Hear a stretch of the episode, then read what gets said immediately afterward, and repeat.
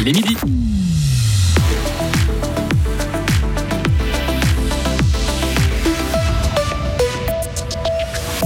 Le nouvel horaire des CFF pour 2025 est sorti et la Suisse romande a dû accepter plusieurs compromis, notamment des temps de trajet rallongés.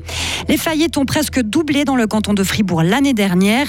Enfin, en basket, les playoffs commencent demain pour Fribourg Olympique avec un avantage puisque les deux premiers matchs seront à domicile. Météo, demain ensoleillé et très doux, dégradation euh, pluvio-orageuse euh, dimanche et puis suite euh, très variable. Isabelle Taylor, bonjour. Bonjour. L'horaire des trains sera complètement chamboulé en Suisse romande à partir de décembre 2024. Il faudra entre 1 et 4 minutes de plus pour effectuer les trajets sur les grandes lignes. Les CFF visent une plus grande ponctualité et doivent intégrer de gros travaux un peu partout sur les lignes et dans les gares. Le centre névralgique du trafic en Suisse romande migre donc de Lausanne à Renan. Cette refonte complète de l'horaire était présentée ce matin à Fribourg. Les sept cantons romans de la conférence des transports de Suisse occidentale acceptent ce nouvel horaire, même si c'était très mal parti. Son président, le conseil d'État fribourgeois, Jean-François Steyert. Les sept cantons ont constaté en avril 2022 que l'horaire proposé par les CFF était inadmissible. Nous avons informé les CFF que nous refusions cet horaire, ce qui a mené à une procédure un peu inhabituelle. Les sept cantons, avec leurs spécialistes en horaire, se sont mis autour d'une table avec les gens des CFF, accompagnés par l'Office fédéral des transports. Et le but de l'opération, c'était de dire on peut pas faire des miracles, on peut pas promettre des choses qui vont pas. Le réseau est ce qu'il est. On a des rails qui sont plus âgés qu'en moyenne suisse, ce qui signifie plus de chantiers, plus d'entretien, plus de panne, plus de retard. Et nous avons des trains dont la ponctualité Suisse occidentale est de 40% moins bonne qu'en Suisse en général. On savait qu'on aurait quelques couleuvres à avaler. La question était comment se mettre ensemble dans un réseau qui est totalement interconnecté au niveau roman pour que chacun des sept cantons concernés ait des choses positives d'une part, il faut le dire, il y a des améliorations dans l'horaire, et puis le moins possible d'effets négatifs. Mantra du directeur général des CFF, la ponctualité et les correspondances garanties sont plus importantes que la vitesse d'un trajet. Il applique sa devise à la Suisse romande qui est déjà en retard au niveau des investissements. C'est elle qui subit le plus de désagréments avec les retards et là on lui demande encore d'ajouter des minutes au temps de trajet. Est-elle donc définitivement le parent pauvre des CFF La réponse de Vincent Ducrot.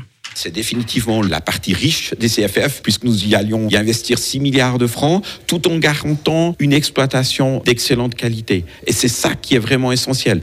Pour les clients, on ne péjore pas la situation en termes de correspondance, on améliore la ponctualité du système et c'est pas une, deux minutes ou trois minutes ici qui vont avoir un impact. Et puis il y a des vraiment gagnants. On aura une vraie cadence au quart d'heure le long de l'arc lémanique. On aura tous les étudiants qui pourront se rendre à l'université de manière beaucoup plus simple par Renan. On a l'Ouest lausannois qui a aussi une liaison intercity. Donc il faut le voir avec un regard beaucoup plus positif que ce qu'on veut bien toujours dire. On investit beaucoup. L'entier du réseau doit être maintenu, pas seulement Suisse romande. Les ministres romans des Transports ont rendez-vous lundi avec le conseiller fédéral Albert Rechti pour s'assurer que les travaux prévus seront bien réalisés et que leur financement sera bien garanti.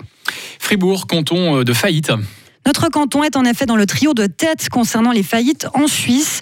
En moyenne, 15 000 entreprises ont fait l'objet d'une procédure de faillite l'année dernière dans tout le pays.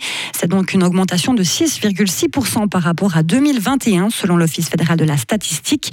Et Fribourg est même largement au-dessus de la moyenne avec une augmentation de faillite d'environ 16%, Hugo Savary. Le nombre de procédures de faillite d'entreprises est donc passé de 472 en 2021 à 784 l'année dernière chez nous.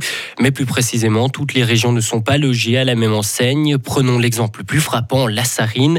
En 2021, le district comptabilise légèrement moins de la moitié des faillites cantonales, alors qu'en 2022, environ 60% des procédures sont sarinoises.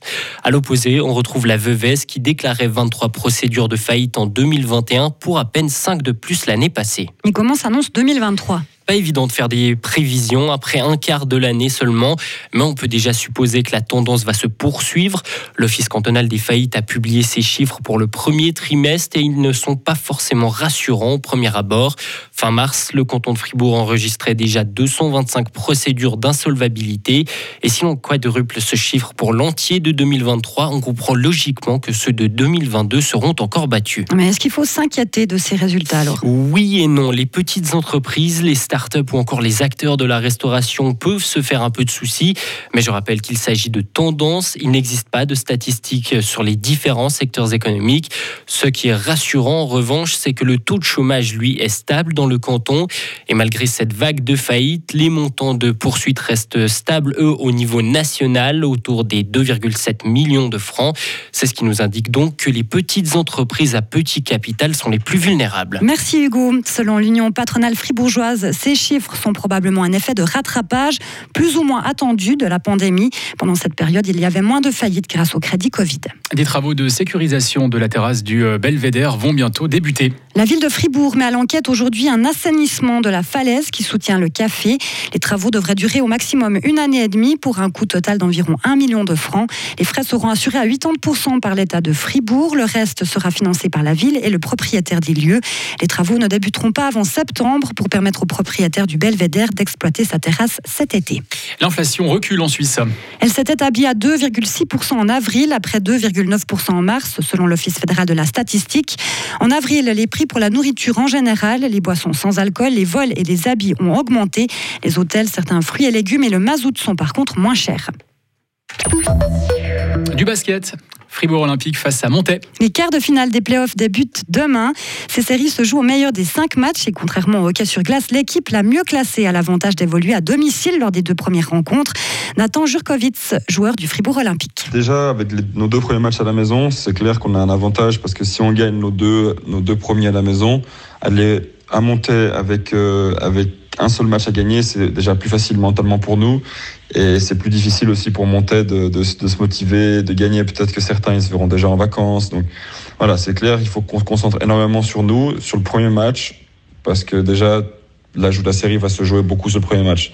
Si on leur laisse confiance, ben, le deuxième match va être compliqué. Alors que si on les directement on les détruit, on fait un basket sérieux, ça peut être plus facile pour nous parce qu'ils peuvent lâcher mentalement. Et vous pouvez suivre ces playoffs en direct sur Radio Fribourg dès demain à 17h30.